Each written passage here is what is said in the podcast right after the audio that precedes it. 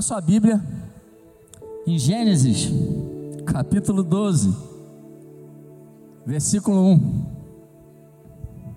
Essa noite a gente vai falar sobre um tema bacana que o Senhor colocou no meu coração essa semana.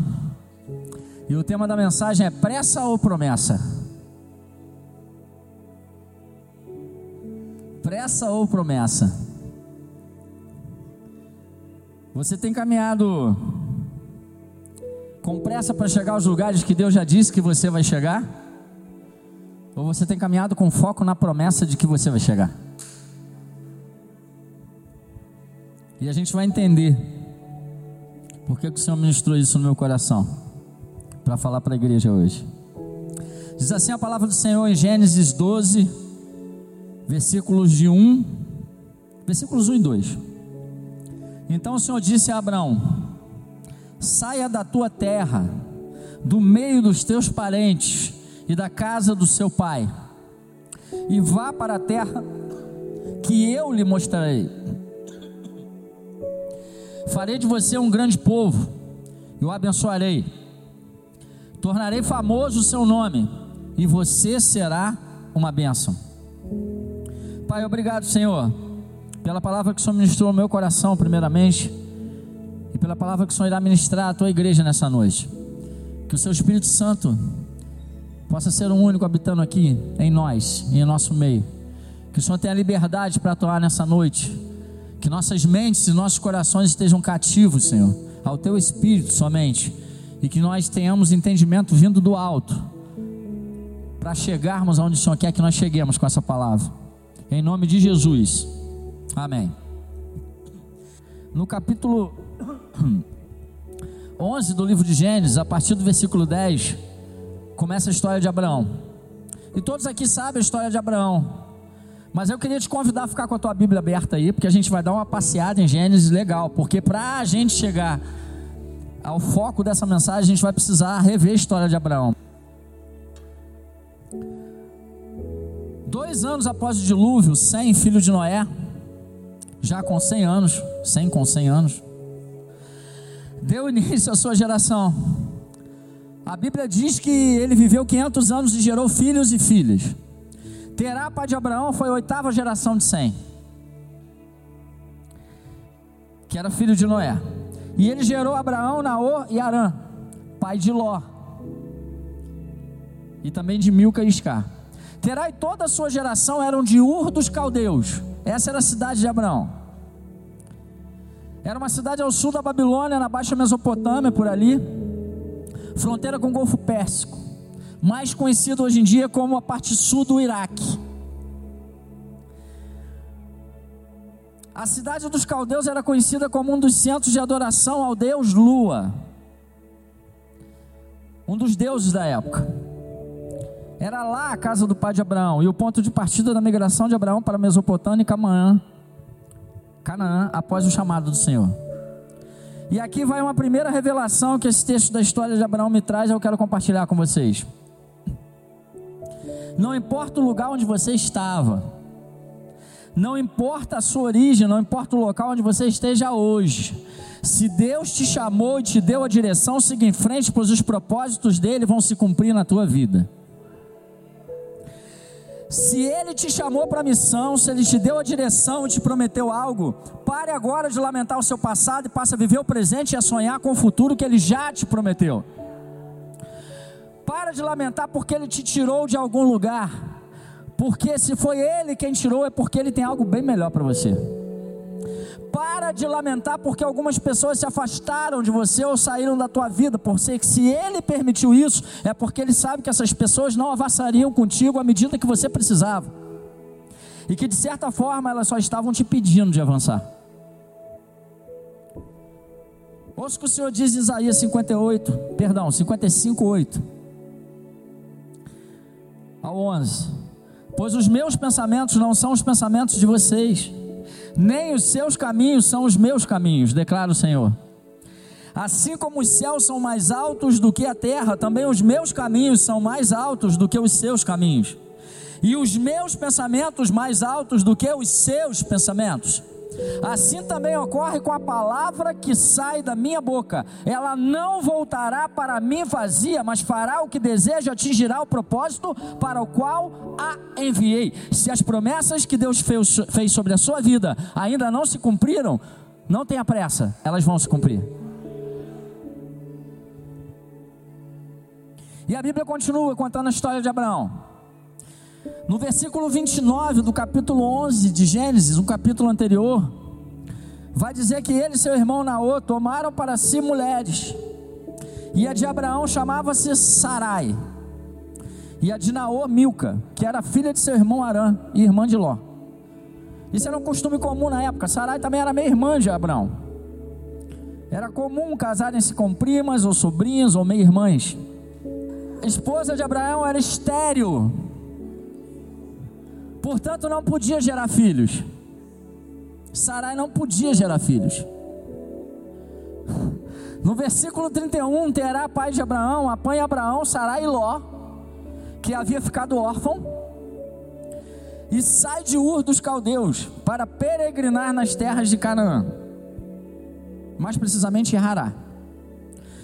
Segundo alguns historiadores, essa peregrinação era comum na época.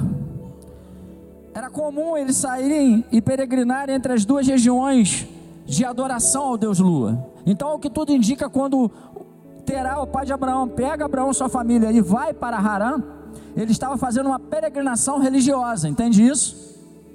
Como depois, mais na frente, nós vamos ver no Novo Testamento mesmo, falando sobre a peregrinação dos judeus a Jerusalém, ou como nós temos ainda hoje a peregrinação dos muçulmanos a Meca, na Arábia Saudita, ou trazendo para o cristianismo os católicos que às vezes peregrinam ao Vaticano, aqui pertinho, Aparecida do Norte. Entende? Então, quando Terá pega Abraão e sua família e ele vai em direção a Canaã, para Hará, ao que tudo indica, a história conta, não é a Bíblia, que eles estariam fazendo uma peregrinação religiosa. Entenda isso, a gente vai chegar lá. Fato é que até esse momento, ao que tudo indica, Abraão estava tranquilo, fazendo parte de uma família bem sucedida com sua esposa, pai, e pode-se dizer com seu filho adotivo, Ló, que passou a caminhar com ele depois da morte de seu irmão. E seguindo as direções e tradições religiosas da sua família. E aí chegamos ao capítulo 12 e aos versículos que acabamos de ler, onde ele tem um encontro com Deus e ouve a voz do Senhor. E eu queria compartilhar com vocês algumas lições que eu aprendi e aprendo diariamente com esse texto. A primeira lição é que as nossas falhas e imperfeições, ou os pecados que cometemos pelo caminho, não impedem as promessas do Senhor, mas podem nos afastar delas ou adiá-las se não interrompermos essas práticas.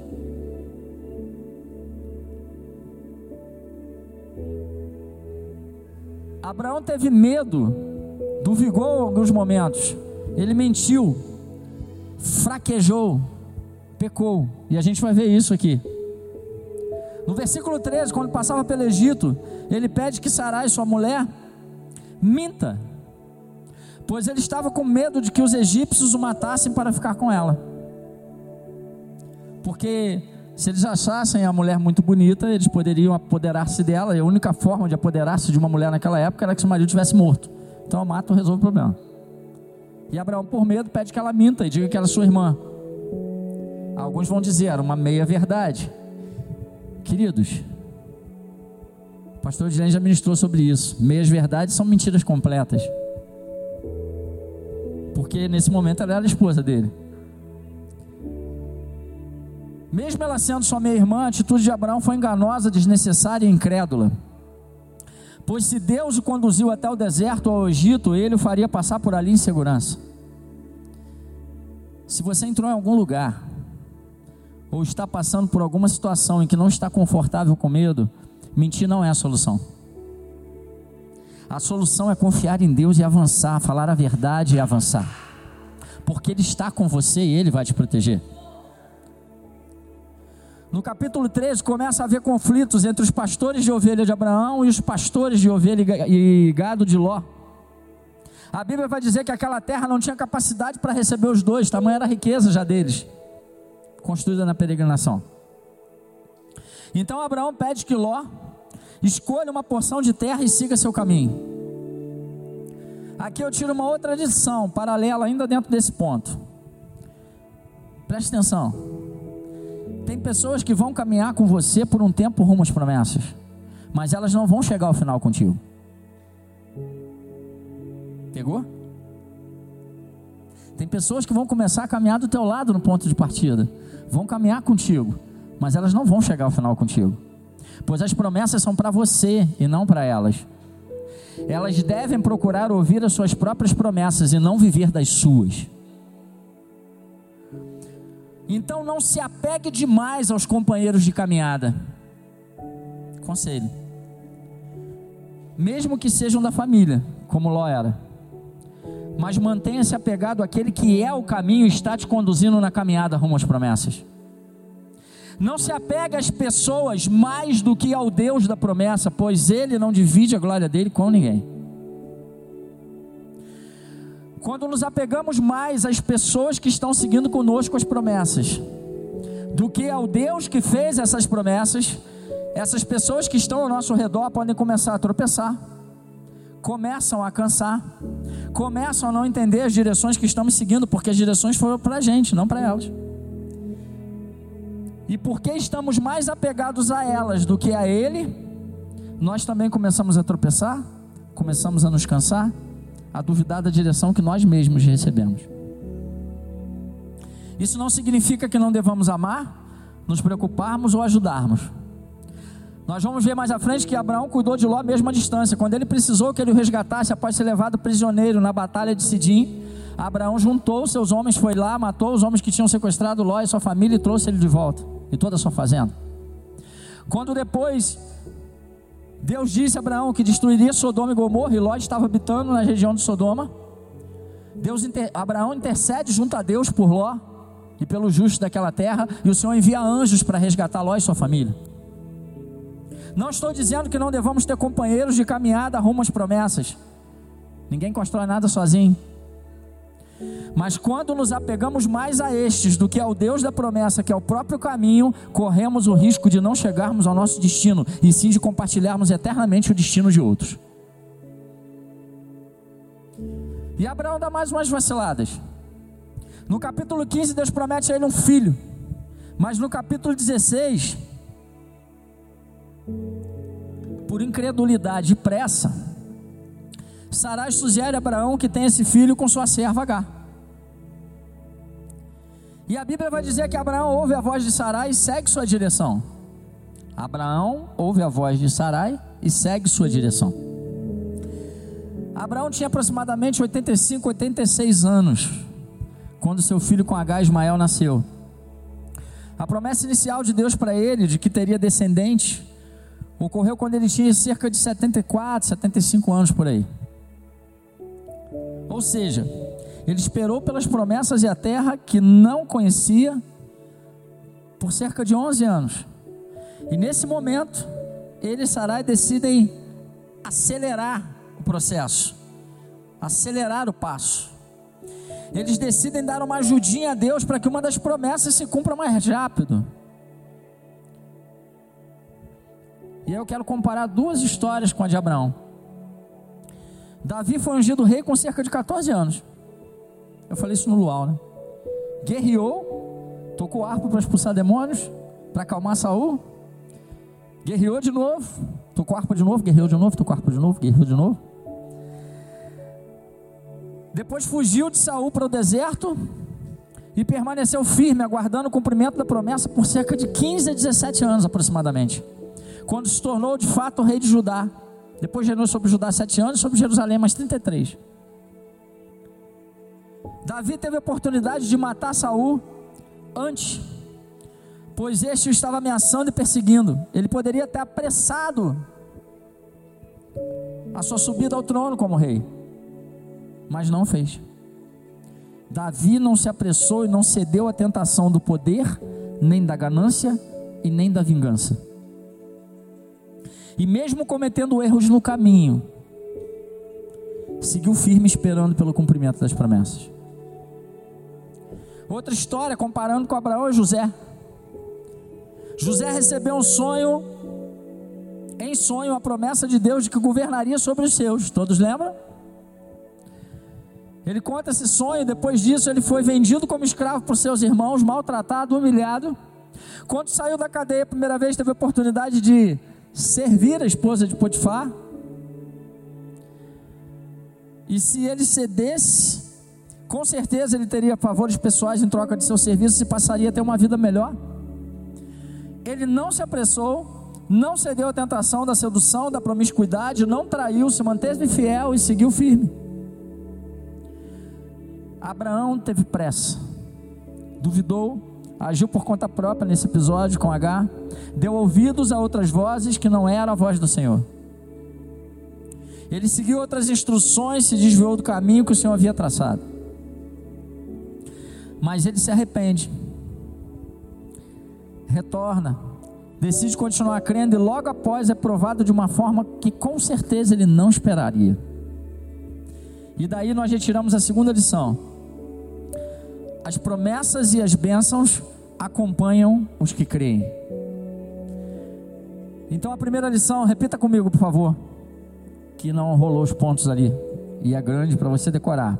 Repete comigo: as nossas falhas e imperfeições não impedem as promessas do Senhor, mas podem nos afastar delas ou adiá-las.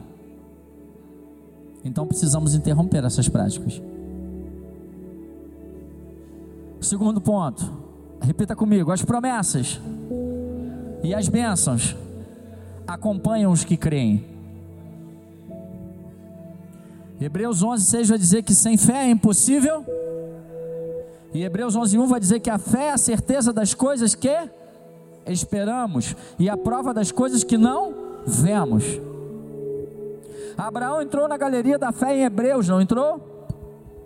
E lá vem dizendo por que, ele entrou, mas eu, eu tenho uma percepção minha de que a maior prova de fé de Abraão não foi só obedecer à voz de Deus e sair da sua terra, da sua parentela, da casa de seu pai e seguir para uma terra que ele não conhecia. Na minha opinião, a maior prova de fé de Abraão aconteceu no seu pior momento. Talvez o de maior angústia em sua vida. Ele continuou crendo que Deus era bom e declarou a palavra naquele momento, declarou aquilo em que ele acreditava. No capítulo 22, versículo 8, quando subiu ao monte em obediência a Deus, ali Deus já havia dado a ele Isaac. Isaac era seu único filho ali naquele momento, porque Ismael já tinha partido com H. E a Bíblia diz que Deus pede que ele sacrificasse seu único filho. Que já era o cumprimento de uma das promessas do Senhor no caminho. E nesse momento Isaac pergunta: onde estava o sacrifício? E Abraão respondeu de uma forma direta, convicta e firme. Respondeu Abraão: Deus mesmo há de prover o cordeiro para o holocausto, meu filho. E os dois continuaram a caminhar juntos. Repete comigo. Ele respondeu: Deus proverá. Eu não sei qual é a provação que você está passando hoje. Eu não conheço a tua necessidade. Não sei por que você tem chorado quando está só, mas você sabe e Deus também sabe. Então comece a declarar a palavra em sua vida, comece a declarar as promessas de Deus que Ele tem para você, que estão aqui na palavra dele. Declare: Eu sou mais que vencedor, Ele está comigo todos os dias da minha vida. O Espírito Santo é meu consolador, o Senhor é minha força, o meu cajado, Ele me sustenta. Ele é o socorro presente em meio à dor, Ele é a cura, Ele levou sobre si as minhas enfermidades. No mundo eu tenho aflições, mas eu tenho bom ânimo, pois Ele venceu venceu o mundo. Ele vai voltar e eu vou morar com Ele para sempre.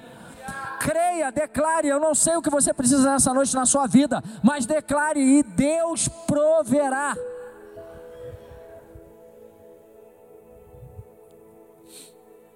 E a terceira lição, e última, repete comigo para gravar. Para cada promessa de Deus, sobre nossas vidas há pelo menos uma instrução a ser seguida. Quer ver? Coloca de novo para mim Gênesis 12, 1 e 2, o texto inicial. Então o Senhor disse a Abraão: primeira instrução, saia da sua terra. Segunda, do meio dos seus parentes. Terceira, da casa de seu pai. Quarta, vá para a terra que eu lhe mostrarei. Coloca o versículo 2. Primeira promessa: farei de você um grande povo. Segunda, eu abençoarei. Terceira, tornarei famoso o seu nome. Quarta, você será uma benção. Para cada promessa que Deus fez para a tua vida, tem pelo menos uma instrução para você seguir.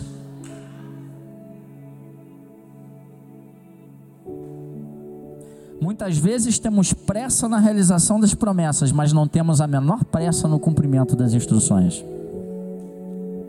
E as promessas não vêm e nós não entendemos por quê. O foco da nossa pressa está no lugar errado.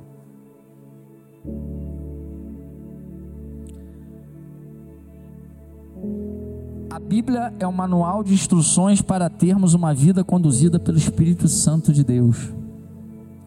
Em obediência a Deus e para seguirmos rumo às promessas dele para nossas vidas.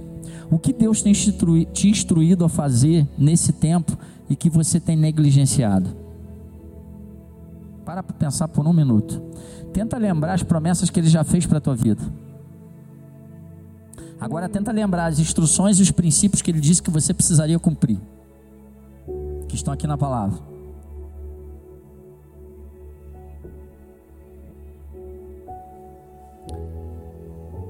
Quais são as instruções que ele tem te dado na palavra dele e em oração e que você não tem se sentido capaz de cumprir às vezes? Ou de seguir? Coloque diante dele nessa noite essa dificuldade, querido. Querida. Peça ao Espírito Santo que te ajude a cumprir os princípios, as direções que o Senhor já te deu. Em Deuteronômio capítulo 28, versículos 1 ao 14, encontramos essa direção bem clara de que quando cumprimos princípios, Deus cumpre promessas. Ele diz lá por intermédio de Moisés, Deuteronômio 28, de 1 a 14: Se vocês obedecerem fielmente ao Senhor, ao seu Deus, e seguirem cuidadosamente todos os seus mandamentos que hoje lhes dou, o Senhor, o seu Deus, os colocará muito acima de todas as nações da terra. Todas essas bênçãos virão sobre vocês e os acompanharão, se vocês obedecerem ao Senhor, o seu Deus. Vocês serão abençoados na cidade, serão abençoados no campo. Os filhos do seu ventre serão abençoados, como também as colheitas da sua terra e os bezerros e os cordeiros dos seus rebanhos. A sua cesta e a sua maçadeira serão abençoadas. Vocês serão abençoados em tudo o que fizerem. Versículo 7: O Senhor concederá que sejam derrotados diante de vocês os inimigos que os atacarem. Virão a vocês por um caminho e por sete fugirão. O Senhor enviará bênçãos aos seus celeiros e a tudo que as suas mãos fizerem. O Senhor, o seu Deus, os abençoará na terra que lhes dá. O Senhor fará de vocês o seu povo santo, conforme prometeu sob juramento, se guardarem os mandamentos do Senhor, do seu Deus, e andarem nos caminhos dele. Versículo 10: Então todos os povos da terra verão que vocês são chamados pelo nome do Senhor e terão respeito ao medo de vocês. O Senhor lhes concederá grande prosperidade no fruto do seu ventre, nas crias dos seus animais e nas colheitas da sua terra, nesta terra que ele jurou aos seus antepassados que daria a vocês. Versículo 12: O Senhor abrirá o céu, o depósito do seu tesouro, para enviar chuva à sua terra no devido tempo e para abençoar todo o trabalho das suas mãos. Vocês emprestarão a muitas as nações e de nenhuma tomarão emprestados. Versículo 13: O Senhor fará de vocês a cabeça das nações e não a cauda. Se obedecerem aos mandamentos do Senhor, do seu Deus, que hoje lhes dou, e os seguirem cuidadosamente, vocês estarão sempre por cima e nunca por baixo. Não se desviem nem para a direita nem para a esquerda de qualquer dos mandamentos que hoje lhes dou, para seguir outros deuses e prestar-lhes culto. Fique de pé no teu lugar.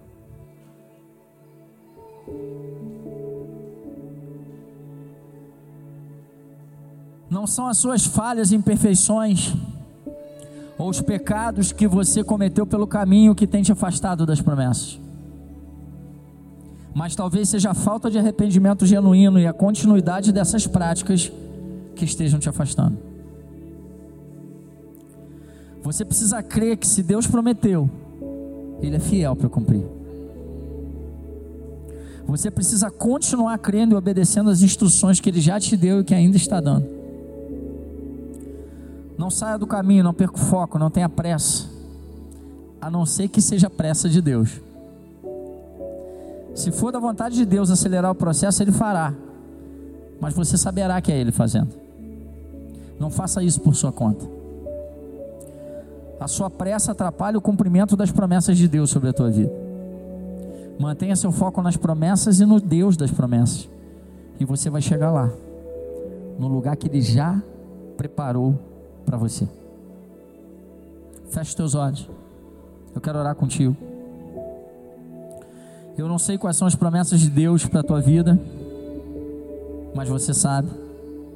Talvez Ele não tenha ainda te revelado todas, mas com certeza, algumas Ele já te revelou. Eu não sei o quanto você anda cansado. Foi falado aqui na ministração do louvor. Eu não sei o quanto você anda apressado e fadigado.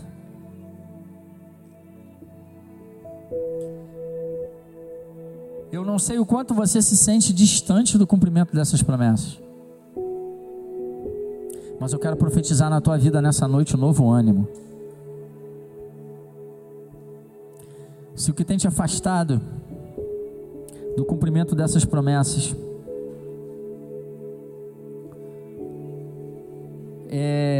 não se sentir digno por já ter falhado, já ter pecado, já ter caído. Eu repreendo toda a voz de Satanás de acusação sobre a tua mente nessa noite. Se o que tem te afastado do cumprimento dessas promessas são falhas, pecados que você ainda não conseguiu abandonar, eu profetizo arrependimento genuíno sobre a tua vida nessa noite. Se o que, te, que tem te afastado do cumprimento dessas promessas a sua falta de fé ou o esfriamento da sua fé. Um dia você já acreditou e hoje talvez você não acredite tanto mais, porque tanto tempo se passou e as coisas não aconteceram. Eu profetizo novo ânimo, renovo da tua fé, renovo da tua mente, novo gás fé restaurada na autoridade do nome de Jesus. Se o que tem te afastado das promessas é o fato de você não estar conseguindo cumprir as instruções, as direções que Ele já te deu e continua te dando a cada dia, eu profetizo coragem sobre a tua vida. Eu profetizo coragem sobre a tua vida para abandonar o que tem que ser abandonado e seguir na direção que tem que seguir.